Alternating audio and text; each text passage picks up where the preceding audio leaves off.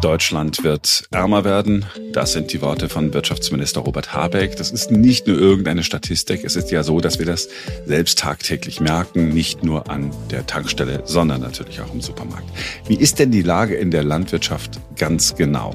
Dazu hören wir heute einen Experten, der es ziemlich gut erklärt und sehr gut auf den Punkt bringt. Und eben weil die Kosten überall steigen, versuchen viele zu sparen und wieder andere versuchen genau damit, mit diesem Sparwillen Geld zu machen. Es gibt ein Gerät, für das ihr vielleicht auch schon Werbung im Internet gesehen habt. Das soll beim Stromsparen helfen. Fantastische 90 Prozent Stromersparnis sollen damit möglich sein, ohne irgendwelche Leistungseinbußen. Klingt irgendwie zu schön, um wahr zu sein. Und kleiner Spoiler, es ist natürlich auch nepp. Wir sprechen drüber. Heute ist Donnerstag, der 7. März 2022. Ich bin Marc Schubert. Und ich bin Simone Panteleit. Jetzt beginnt ein neuer Tag. Preisschock. Das ist ein Wort, das man ungern liest, ungern hört. Es ist aber auch das Wort, das wir schon länger lesen und hören. Wenn bei Aldi einer sagt, solche Sprünge bei den Einkaufspreisen haben wir noch nie erlebt, dann weiß man, die Zeit von billig und billiger und Geiz ist geil ist irgendwie vorbei. Es liegt natürlich am Ukraine-Krieg, dass alles teurer wird, aber nicht nur. Die Lebensmittelpreise sind schon vor dem Krieg gestiegen, um etwa ein Fünftel im Dezember.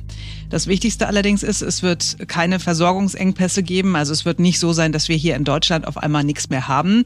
Wir hier in einem reichen Land müssen keine Sorgen haben, dass wir keinen Weizen mehr haben. Wir zahlen einfach mehr. In anderen Ländern wie Afrika und Asien zum Beispiel sieht das ganz anders aus. Der Ökonom Dr. Daniel Stelter hat in seinem Podcast BTO Beyond the Obvious 2.0 einen Agrarexperten zu Gast gehabt, der die Lage analysiert. Es ist Christoph Kemkes, CEO der RWZ Rhein-Main. Das ist eine der größten landwirtschaftlichen Hauptgenossenschaften bei uns in Deutschland. Sehr geehrter Herr Kempkes, ich freue mich sehr, dass Sie so kurzfristig Zeit hatten, in meinem Podcast zu Gast zu sein. Sehr gerne. Herr Kempke, Sie sind am Puls der Landwirtschaft, so ich das verstanden habe. Vielleicht sagen Sie mal ganz kurz, wie Ihre Sicht auf den Markt ist und wieso Sie in einer guten Position sind zu beurteilen, inwiefern Deutschland und Europa vielleicht etwas mehr tun könnte, um dieses Jahr die Nahrungsmittelproduktion zu steigern. Ja, danke schön. Ich arbeite hier äh, in der RWZ in Köln, das ist einer der drei größten Agrarhändler und wir haben quasi eine Scharnierfunktion zur Landwirtschaft hin. Das heißt, wir statten die Landwirte die Winzer, die Gartenbauer mit allem aus, was sie für ihren Betrieb brauchen. Klassisch ist das Saatgut, Düngemittel, Pflanzenschutz, Traktoren etc. Und äh, wenn die Ware dann gewachsen ist, äh, erfassen wir diese Ware und vermarkten die weiter. Das ist also für ein Einzellandwirt eine wichtige Bündelungsfunktion. Das heißt, ich habe von Berufswegen zu tun mit der Landwirtschaft, mit den Abnehmern dann in der weiterverarbeitenden Industrie, die dann letztlich Lebensmittel daraus machen für unsere Bevölkerung, aber auch mit den weiteren Zulieferunternehmen, äh, ob das jetzt die großen Pflanzenschutz oder die großen Düngemittel oder die großen Traktorunternehmen äh, sind. Und daher bin ich so mitten im Getümmel. Und jetzt die Frage natürlich, jetzt mit einem Getümmel, ich nehme mal an, äh, hat das Getümmel zugenommen jetzt aufgrund des Ukraine-Krieges, nehme ich mal an. Das Getümmel hat äh, äh schon mit der äh, Corona-Pandemie äh, zugenommen. Ähm, es war doch so, dass sich die Leute dann Sorgen gemacht haben, auch schon während der Corona-Zeit. Also äh, geht in der Landwirtschaft noch jeden Morgen die Matte hoch und ähm, sind wir noch in der Lage, die Bevölkerung auch mit äh, Lebensmitteln zu versorgen. Ich glaube, das haben wir letztlich bravourös geschafft. Das hat uns allen, die wir sonst ja gerne auch mal die Prügelknaben sind in der Gesellschaft, äh, das hat uns allen auch psychologisch sehr gut getan. Man hat sich äh, vermehrt darauf besonnen, dass die Landwirtschaft eine ganz wichtige Funktion hat und eben nicht nur Mitverursacher des Klimawandels ist, ähm, sondern ähm, deutlich konkreter auch in das gute Leben der Menschen und da ist sicherlich Essen eine wichtige Dimension einzahlt. Und jetzt kam dann der Ukraine-Konflikt, äh, das Getümmel hat, wie Sie richtig sagen, zugenommen. Ähm, ich glaube, die meisten Leser oder Hörer äh, haben das auch schon den Medien entnommen. Es ist schlicht und ergreifend ein Fakt, wenn uns jetzt Russland und die Ukraine ausfallen, dann fehlt Ware auf dem Weltmarkt. Und man muss den Markt äh, für landwirtschaftliche Grundstoffe global sehen. Man kann das jetzt nicht so nur so auf Deutschland oder auf Europa sehen. Es fehlt Ware. Und es ist jetzt schon seit einigen Jahren so, dass wir ungefähr das, und jetzt spreche ich wieder weltweit, das, was produziert wird, auch konsumiert wird. Das heißt im Umkehrschluss, wenn jetzt Ware fehlt, sagen wir mal 10, 20 Prozent, das wissen wir noch nicht genau, ähm, dann fehlt Ware. Es wird dann, dann also da entweder fahren wir jetzt sofort äh, den Konsum runter oder, äh, und das ist das wahrscheinlichere Szenario, es wird halt viele Länder im Norden von Afrika, viele große Staaten, Nigeria, Ägypten, Indonesien, wo also relativ wenig wächst, die sehr stark abhängig sind vom Import von Getreide, Mais, Raps, äh, da wird es zu Knappheiten kommen. Das sehe ich für unseren europäischen und ähm, deutschen Markt nicht, weil das ist jetzt vielleicht eine etwas zynische Bemerkung, aber gegen Geld bekommen sie Ware. Ja, und wir äh, haben dieses Geld und wir werden dieses Geld als Gesellschaft letztlich auch aufbringen. Das heißt, ich sehe jetzt kein Ernährungsproblem in Deutschland oder in Europa auf mich zukommen, aber es wird Länder geben, da wird das der Fall sein mit etwaigen sozialen oder politischen Implikationen, die wir jetzt heute noch gar nicht absehen können, die wir aber vordenken müssen. Ja, und eigentlich ist es doch so, wenn ich jetzt mal einhaken darf, eigentlich, wenn wir jetzt mal so kriegswirtschaftlich denken und sagen, wir haben so einen Konflikt eigentlich in der Welt, jetzt das ist ja ein Wirtschaftskrieg, der sich da anbahnt. Und wenn wir dann zurückdenken, auch an die Flüchtlingswelle ähm, und an den äh, arabischen Frühling, dann wissen wir ja, wie wichtig es ist, dass unsere Nachbarn auch ausreichend Nahrungsmittel haben. Und ich habe jetzt gelesen, Cem Özdemir hat irgendwie gesagt, der Bundeslandwirtschaftsminister, äh, na ja, wir haben ausreichend Weizen, wir werden nicht hungern, das haben Sie ja gerade bestätigt. Und wir sollten das nicht zum Anlass nehmen, jetzt die Krise in der Ukraine oder den Krieg, dass wir von unserer Strategie abgehen, jetzt nachhaltige Landwirtschaft zu betreiben. Und für mich war so ein bisschen meine spontane Reaktion nach dem Motto, na ja, gut, da wird das ferne Ziel des Klimaschutzes jetzt höher gewichtet als die Bekämpfung des Hungers in der Welt. Also, ich meine, ich weiß nicht, wie Ihre Sicht das ist, aber sollten wir nicht, obwohl es für uns kein Problem ist, versuchen, einen Beitrag zu leisten, dass es für unsere Nachbarn nicht so ein großes Problem wird? Also ich finde, da hat der Herr Özdemir einen Punkt. Es besteht jetzt natürlich die Gefahr, dass wir jetzt diesen Ukraine-Krieg instrumentalisieren und jetzt quasi dann die großen Themen, die die Menschheit in den nächsten Dekaden betreffen werden, Klimaschutz, äh, für meinen Bereich regenerative Landwirtschaft, nachhaltiges Wirtschaften, dass wir das jetzt alles vor diesem Hintergrund wieder hinten anstellen. Und das ist, wäre ein Fehler. Und äh, ich sehe aber, wenn ich in unsere Branche schaue und wenn ich mit den äh, Kollegen in den Führungsetagen meiner Mitbewerber oder im nationalen und internationalen Kontext sprechen, äh, ich sehe das nicht. Ja, also wir alle in der landwirtschaftlichen Branche haben inzwischen den Knall gehört. Ähm, ich kenne jetzt kein großes äh, Agrarhandelsunternehmen, was sich nicht auch ganz deutlich auf die Fahne geschrieben hat, wir müssen da was tun, wir müssen da was ändern, wir müssen den Zugang, den wir zur Landwirtschaft haben, modifizieren. Ähm, da arbeiten alle dran. Alle äh, haben das Thema Nachhaltigkeit auf der Agenda und ich glaube auch beurteilen zu können, dass das ernsthaft auf der Agenda ist und nicht nur jetzt irgendeinem Modetrend folgen. Also insofern hat Herr Özdemir recht. Wir müssen aufpassen, dass wir die großen Anliegen der Menschheit jetzt anlassbezogen nicht hinten anstellen. Aber äh, wir sind willig, das auch zu tun. Ja gut, aber wir sollten doch, jetzt muss ich jetzt sagen, okay, ich, ich, ich, ich folge Ihnen in gewisser Hinsicht, aber also ich habe, ich bin der Laie in dem Markt, aber ich habe mal gelesen, es gibt viele Flächen, die wurden stillgelegt in den letzten Jahren. Also da gab es ja auch Programme von der EU für Stilllegung. Dann gab es halt äh, bestimmte Flächen, die werden ähm, nicht mehr so intensiv bewirtschaftet. Und ich frage halt trotzdem nochmal, ich meine, sollten wir nicht, ich meine einfach zu sagen, es ist jetzt so, wir machen weiter damit, ist das wirklich richtig oder sollten wir nicht wirklich überlegen, wie wir kurzfristig einen Beitrag leisten, die Nahrungsmittelproduktion zu erweitern? Da haben Sie völlig recht, da wollte ich auch nicht missverstanden werden. Wir müssen natürlich ähm, jetzt auch bei alledem, was wir in der mittleren oder langen Frist ähm, erreichen wollen, die kurze Frist managen. Und da wird es so sein, wir in bestimmten Regionen der Welt äh, äh, Hunger haben werden, ähm, zumindest die Gefahr dazu besteht, äh, das müssen wir bearbeiten. Jetzt aber mal Folgendes, ob wir jetzt in Deutschland vier Prozent äh, Fläche stilllegen, das ist ja was jetzt so im Raume stand, oder jetzt vielleicht doch nicht und diese vier Prozent dann doch anbauen.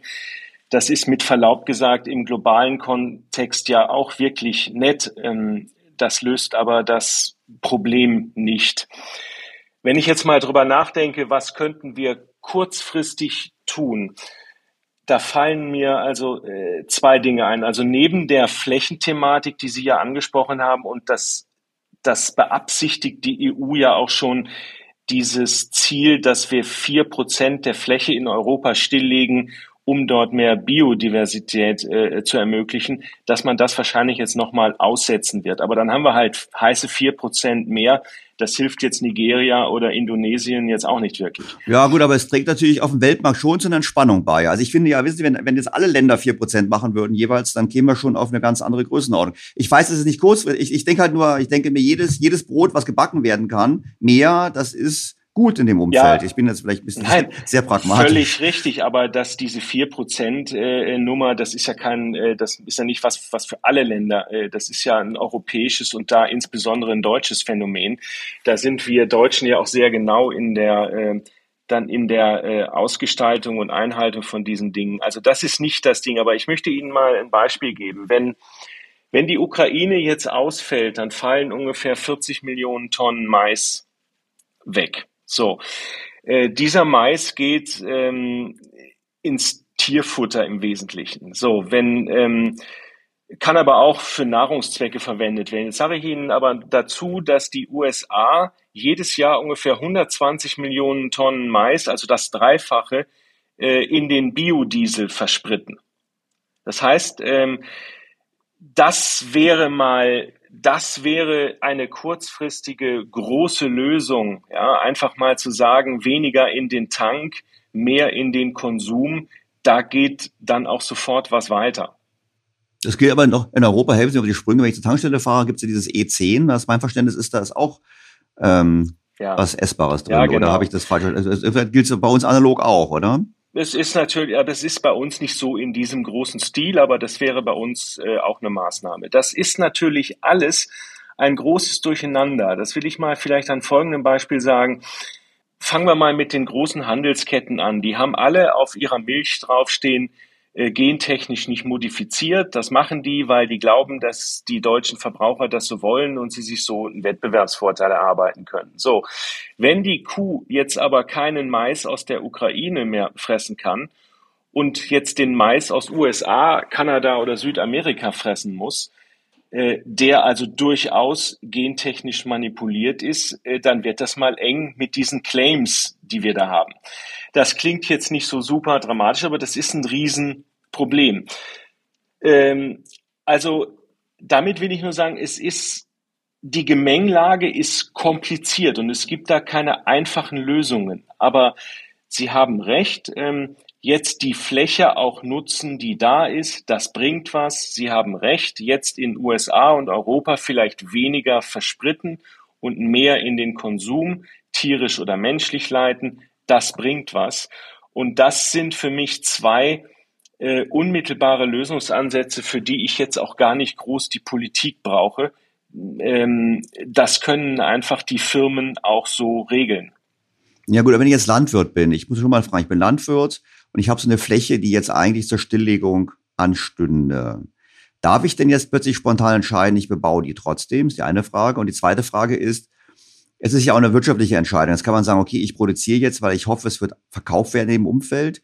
Oder sollte nicht da die Politik sagen, pass mal auf, wir geben euch hier Abnahmegarantien, weil wir werden diese Mehrproduktion, die wir in Deutschland und Europa gar nicht brauchen, der Welt zur Verfügung stellen. Also ich frage halt mal so, ich meine, weil ich kann mir schon vorstellen, so die Landwirte sind zwar Unternehmer, theoretisch, aber ich glaube praktisch ja auch schon sehr, sehr stark eingeschränkt durch die jahrzehntelange Regulierung des Agrarmarktes. Ja, das ist also wenn das jetzt noch wieder weiter reguliert wird, äh, Sie wissen ja, bei Regulierungen habe ich immer negative externe Effekte, die man so im ersten Moment nicht überblicken kann. Also man will was Gutes tun und stellt dann hinten nach fest, oh, an das und das und das habe ich nicht gedacht. Also es ist so, äh, ob der, ganz konkret, ob der Landwirt das jetzt darf, äh, das ist offen, weil, äh, soweit ich informiert bin, ähm, spricht die EU darüber, jetzt vielleicht diese Flächen wieder äh, der, der Bewirtschaftung zuzuführen. Bis das aber entschieden ist, bis das dann durch die nationalen Parlamente ist, bis das in einer Verordnung und in einem Gesetz steht, dann ist Landwirtschaft Ländersache, dann muss es noch durch die ganzen Länderparlamente. Äh, bis dahin ist die Erntesaison schon vorbei. Also selbst wenn das so vermeintlich jetzt als Lösung äh, propagiert wird, ähm, das muss ja erst noch entschieden werden, das muss durchkommuniziert werden, was darf ich jetzt, was darf ich nicht. Und dann muss die Pflanze da erst wachsen und das dauert ein Jahr. Ja, also selbst wenn wir jetzt die Flächen da ausweiten würden, das würde jetzt in der kurzen Frist erstmal gar nichts bringen, sondern äh, auf Sicht von Monaten, wenn nicht gar auf Sicht eines Jahres. Wobei jetzt mal ganz zum Verständnis, also wenn wir jetzt, schauen Sie, wir haben innerhalb von wenigen, wenigen Tagen haben wir plötzlich 100 Milliarden gehabt für die Bundeswehr. Ähm, also eigentlich, wenn wir jetzt, wenn wir jetzt Bundes, wenn Sie jetzt der Bundeslandwirtschaftsminister wären, dann könnten die doch jetzt sagen, wir müssen in Brüssel jetzt entscheiden jetzt, ähm, morgen ein Gesetz einbringen im Bundestag und sagen, wir setzen diese, diese Stilllegung für, was ich, fünf Jahre aus und wir garantieren die Abnahme der produzierten Menge zu einem, was ich, Preis von X. Das müsste doch eigentlich, ich meine, wenn wir in einer Kriegssituation sind, dann müsste man doch eigentlich auch so handeln wie im Krieg und schnell handeln. Ja, eigentlich ist eigentlich, aber real ist dann nochmal was anderes. Es muss, wie gesagt, dann auch noch äh, durchs Land äh, äh, nochmal Agrar ist Ländersache. Und äh, diese Abnahmegarantien, also das ist ja wieder dann ein regulatorisches Instrument, wo der Staat dann wieder irgend, ähm, also das führt auch meiner Meinung nach zu nichts. Also Sie können sich das vereinfacht so merken, alles, was angebaut wird, wird auch nachgefragt. Gut, dann brauchen wir das ja nicht. Dann habe ich, ist ja gut, ich ich bin auch kein Fan von Regel. Gottes Willen, ich habe meinen Hayek auch gelesen, was Sie richtig beschrieben haben. Es gibt die Regulationsspirale, ist total klar. Ich habe gesagt, was muss man tun? Weil ich denke halt eher so ein bisschen kriegswirtschaftlich, wäre meine Philosophie. Und ich würde sagen, wir, machen, wir müssen alles tun, um jedes Brot mehr backen zu können oder jeden. Und vor dem Hintergrund, ich habe verstanden, es, es ginge theoretisch noch, aber sie sind skeptisch, dass die Politik das im Zeitfenster hinbekommt. Und sie sagen, Herr Stelter, einen Preisanreiz braucht man gar nicht. Wenn wir das den Bauern genehmigen, dann würden die es eh machen. Wir müssen sie eigentlich nur schnell genehmigen. Das wäre jetzt sozusagen meine, mein erstes Fazit korrigieren Sie, wenn es falsch ist. Die Frage, wer ich anschließen würde, wäre, was können wir denn noch machen? Wir haben verstanden, wir sollten weniger einen Tank füllen, wir sollten möglichst schnell die Flächen freigeben. Was könnten wir denn noch machen, um kurzfristig ähm, quasi das Nahrungsmittelangebot für die besonders betroffenen Länder zu erhöhen? Also ähm, ich würde das so sehen, dass wir kurzfristig ähm, keine andere Wahl haben, als diese Länder in einer geeigneten Form zu unterstützen, jetzt durch dieses Jahr zu kommen. Äh, ich würde sagen, was wir aufgleisen können und was auch schon läuft, ähm, das sind äh, drei Stichworte. Wir müssen uns mehr wieder um unsere Böden kümmern. Wenn Sie das global sehen äh, oder wenn Sie es jetzt auf Deutschland beziehen oder von mir aus auch auf Europa, äh, wir haben ausgelaugte Böden. Jetzt mal ganz kurz gesagt, das ist nämlich an sich ein abendfüllendes Thema. Wir können über Methoden einer regenerativen Landwirtschaft diese Böden im Zeitablauf wieder gesunden. Das dauert aber Jahre und somit können wir dann auf diesen Böden auch wieder den Ertrag steigern, ohne jetzt zusätzlich irgendwelche fiesen Mittel äh, da drauf zu stützen da drauf zu spritzen. Also aus der Kraft des Bodens kann mehr kommen. Das ist aber ein mittel- bis langfristiges Projekt. Zweitens, wir können den Fleischkonsum runterfahren.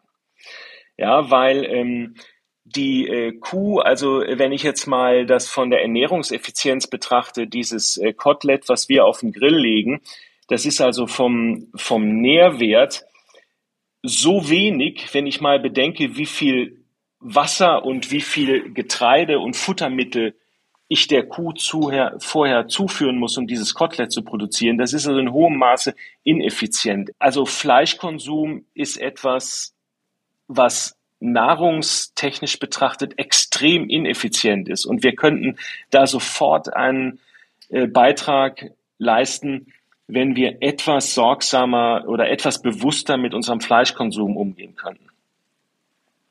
Ja, da sind wir doch wieder beim äh, Thema Fleisch äh, und nicht Fleisch essen gelandet. Das Thema, das in Deutschland so unfassbar beliebt ist.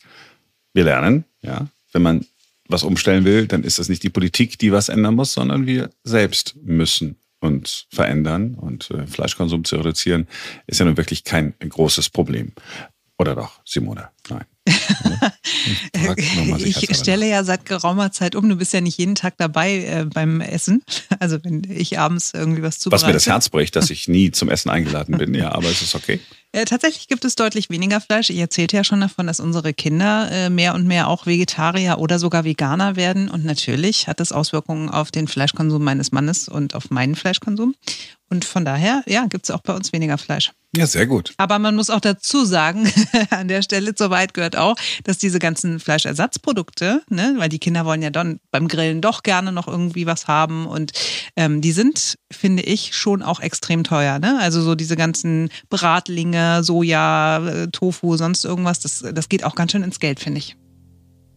Die sind ja nur zum Übergang da und zwischendurch, wenn man mal Gelüste hat und dann äh, ansonsten einfach plant-based ist alles wirklich nur, äh, nur natürlich. Ich schaff's ja auch nicht jeden Tag, äh, aber äh, jedes Mal mehr habe ich ein schlechtes Gewissen, wenn ich äh, dann doch irgendwie ein bisschen Fleisch esse oder wieder so ein Ersatzprodukt äh, zu mir genommen habe.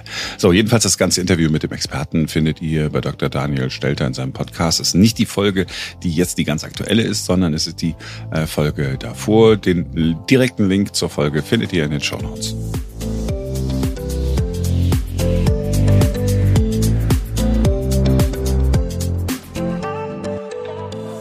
Wir haben hier ausführlich vor einigen Wochen schon über die Energiepreise gesprochen und die Konsequenzen und vor allen Dingen auch darüber, wie man sparen kann mit Hermann Josef Tenhagen von Finanztipp. Seitdem aber sind die Preissteigerungen in den Supermärkten erst so richtig zum Thema geworden. Und dann haben wir gesagt, okay, da fragen wir doch ihn noch einmal. Er sagt jedenfalls, diese Preissteigerungen in den Supermärkten, das hat nicht nur was mit der Lage auf der Welt zu tun. Da wollen einige auch die Gelegenheit ausnutzen.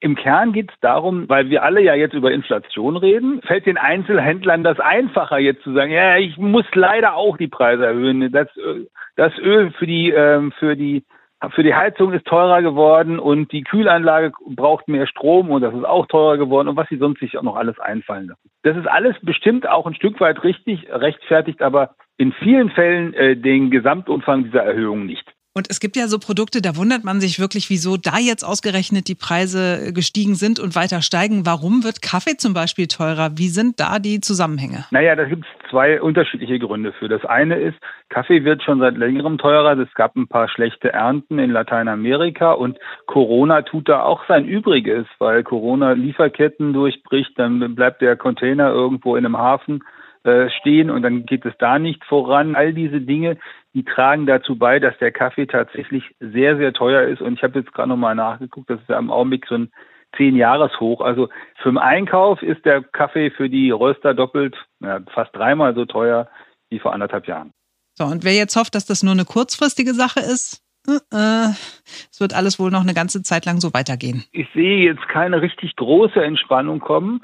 Äh, wir haben im Sommer nochmal den Wegfall der EEG-Umlage. Das macht den Strom ein bisschen preiswerter, hoffentlich. Aber insgesamt ist natürlich dieses, äh, dieses Energiepreisrisiko äh, da deutlich am Horizont, äh, weil es immer noch nicht klar ist, wie das mit dem Gashahn äh, und Herrn Putin äh, so weitergeht. Und ähm, an der Zapfsäule wird man es halt weiter sehen. Und wenn zuerst das Ölembargo kommt, weil das einfacher zu machen ist, wird man auch zuerst dort die höheren Preise sehen. Und Hermann Josef Tenhagen von Finanztipp sagt, wer sparen will, der muss Preise vergleichen. Das ist jetzt nichts Neues, aber eine kleine, vielleicht ganz sinnvolle Erinnerung. Das machen Sie bei allen Produkten, dass Sie sich überlegen, was Ihre Gegenstrategie ist. Sie führen ein bisschen Haushaltsbuch, gucken zum Beispiel, wenn Sie Schuhe kaufen, ob sie nicht sowas wie äh, idealo.de oder billiger.de an den Start bringen. Manchmal sind die deutlich preiswerter. Die kosten dann vielleicht nur 110 Euro, wo sie sonst 170 gekostet haben.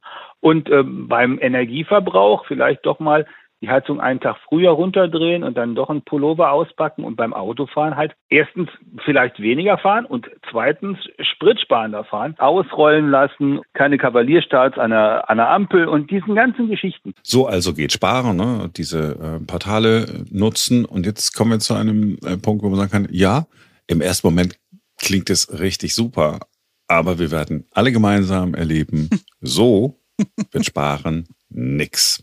90 Prozent Stromersparnis. Das verspricht eine kleine Plastikbox, für die im Internet wieder geworben wird. Simone, du hast es entdeckt, ne? Ja, ich habe es gesehen und dachte mir so, geil, 90 Prozent Strom sparen mit nur mit so einem kleinen Kästchen ist doch voll gut. Und wen fragen wir da? Wir fragen natürlich unser Technikvögelchen aus der Redaktion äh, Ferems Reinke. Hallo. Also Ist es ein Wunderding oder ist es ein Nepp, Ferenz? Die Voltbox, also vorneweg, äh, sie ist Nepp. Äh, das kann man, glaube ich, schon mal vorher sagen, quasi. Aber sie ist so schöner Nepp, dass man auf jeden Fall mal drüber sprechen muss. Also, das ist so eine kleine Box aus Plastik, die ist weiß. Hinten sind so Stecker dran, die man in die Steckdose steckt. Vorne ist nur so eine LED drinne. Das heißt, äh, dieses Kästchen sieht schon so sinnlos aus, wie es eigentlich am Ende des Tages ist. Und ähm, es ist aber tatsächlich gut gemacht. Das verkauft sich nämlich gut für die knapp 60 Euro, für die es angeboten wird, einfach weil mit ganz viel Hokuspokus dafür geworben wird. Also, wie gesagt, dieser kleine Kasten, der kommt in die Steckdose und dann stabilisiert er angeblich den Stromfluss in der Wohnung. Und dann soll so etwas reduziert werden, dass man Blindleistung nennt. Und so kommen dann die angeblichen 90 Prozent mhm. Stromersparnis. Blindleistung. Genau. Gibt mhm. es diese Blindleistung wirklich oder haben die sich das einfach ausgedacht? Ich glaube, das ist das Einzige an dem Kasten, was sie sich nicht ausgedacht haben tatsächlich. die Blindleistung gibt es, ja, und zwar entsteht die, wenn Strom übertragen wird von einer Stelle zur nächsten. Äh, es braucht diese Blindleistung sogar, ähm, denn die baut die Magnetfelder auf und mit Hilfe dieser Magnetfelder wird der Strom am Ende übertragen. Tatsächlich ist es aber so, dass sich diese Blindleistung weder als Energie für Geräte nutzen lässt und äh, man kann sie auch gar nicht bezahlen, beziehungsweise sie kann einem auch gar nicht äh, zur Last fallen als Kosten. Ähm, die Blindleistung wird nämlich gar nicht vom Stromzähler gemessen. Okay, und jetzt gibt es da diese Box, die für 60 Euro mhm. im Internet verkauft wird. Was macht die denn dann überhaupt? Ja, das haben sich auch ganz viele Leute gefragt und ein paar haben die bestellt und die dann mal aufgebrochen und da reingeguckt und dann haben sie da ein paar Kabel drin gefunden und irgendein schwarzes Dings, von dem keiner so richtig weiß, äh, was es tut. Tatsächlich tut sie eine Sache, diese Box. Sie kann dafür sorgen, dass es keine Spannungsspitzen an Geräten gibt. Das ist theoretisch ganz gut, weil so wird das Gerät im Prinzip davor geschützt, äh, durch einen Stromschlag oder durch eine Spannungsspitze eben beschädigt zu werden. Jetzt kommt allerdings der Haken. Äh, es gibt seit, glaube ich, mehr als zehn Jahren in Europa eine Verordnung, die besagt, dass alle modernen Geräte so einen Überspannungsschutz eingebaut haben müssen. Das heißt, am Ende des Tages, das einzige, den einzigen Nutzen, den dieses Kästchen haben könnte, ähm, hat es nicht, weil Geräte sowas sowieso schon eingebaut haben. Ähm, Ach so, und vorne ist eine LED, das hatte ich ja schon gesagt, ne, verbaut. Mhm. Die leuchtet dauerhaft. Man kann es also als Nachtlicht benutzen. Äh, heißt aber auch, das Ding spart keinen Strom, sondern es verbraucht Strom, so für circa ein Euro im Jahr. Deutschlands teuerste Sicherung. Es ist ja nicht, nichts anderes als eine Sicherung, oder? Wenn man, wenn man so will. Ja, am Ende ist es so ein Überspannungsschutz, sagen wir mal. Ja. Mhm. Genau. Also, aber kostet halt 60 Euro und ich glaube, so ein Überspannungsschutz, den kann man für ein paar Cent auch kaufen. Okay, also wenn ihr das irgendwo seht im Internet, ja, Stromsparbox oder Voltbox oder so, dann denkt an unser Technikvögelchen Fehrens und dass der gesagt hat, Finger weg. Nicht kaufen. Ja, nicht kaufen ist das leichteste. Also natürlich ist es immer so, wenn diese Versprechen äh, zu cool sind. Es gibt ja sowieso auch auf allen möglichen Internetseiten, wenn man da unten so runterklickt, dann sind immer so, so tolle Schlagzeilen von Dingen.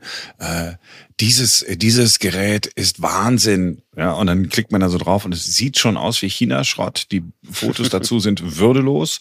Ähm, aber offensichtlich scheint das äh, zu funktionieren, weil sonst würde man das ja alles gar nicht irgendwie machen, diese Werbung für diesen, für diesen ganzen Schrott. Also immer. Die Leute kaufen und bestellen das, ja, tatsächlich, ja. Ja, aber immer dann, wenn das äh, Versprechen zu gut ist, dann ist es möglicherweise eine Lüge. Oder ist das nicht so? 90 Prozent Strom sparen mit einer kleinen Box und 60 Euro. Ja, irgendeiner hat sich jetzt gerade eben ausgedacht und die in den ganzen 100 Jahren, in denen wir ansonsten Strom aus der Steckdose geholt haben, äh, ist noch keiner auf den Gedanken gekommen. Es ist einfach absurd.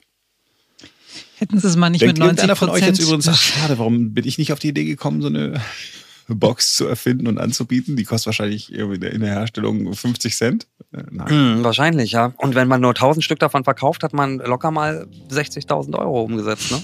Ja. Ja, mit, mit, mit, mit, mit, mit Geizgeilheit kann man eben dann doch äh, ziemlich viel Geld verdienen. Ja. So, äh, Simone, war es das für heute? Das war's für heute. Dann äh, wünsche ich euch einen äh, tollen Tag. Wir sind morgen wieder für euch da, denn dann ist wieder ein neuer Tag. Bis morgen.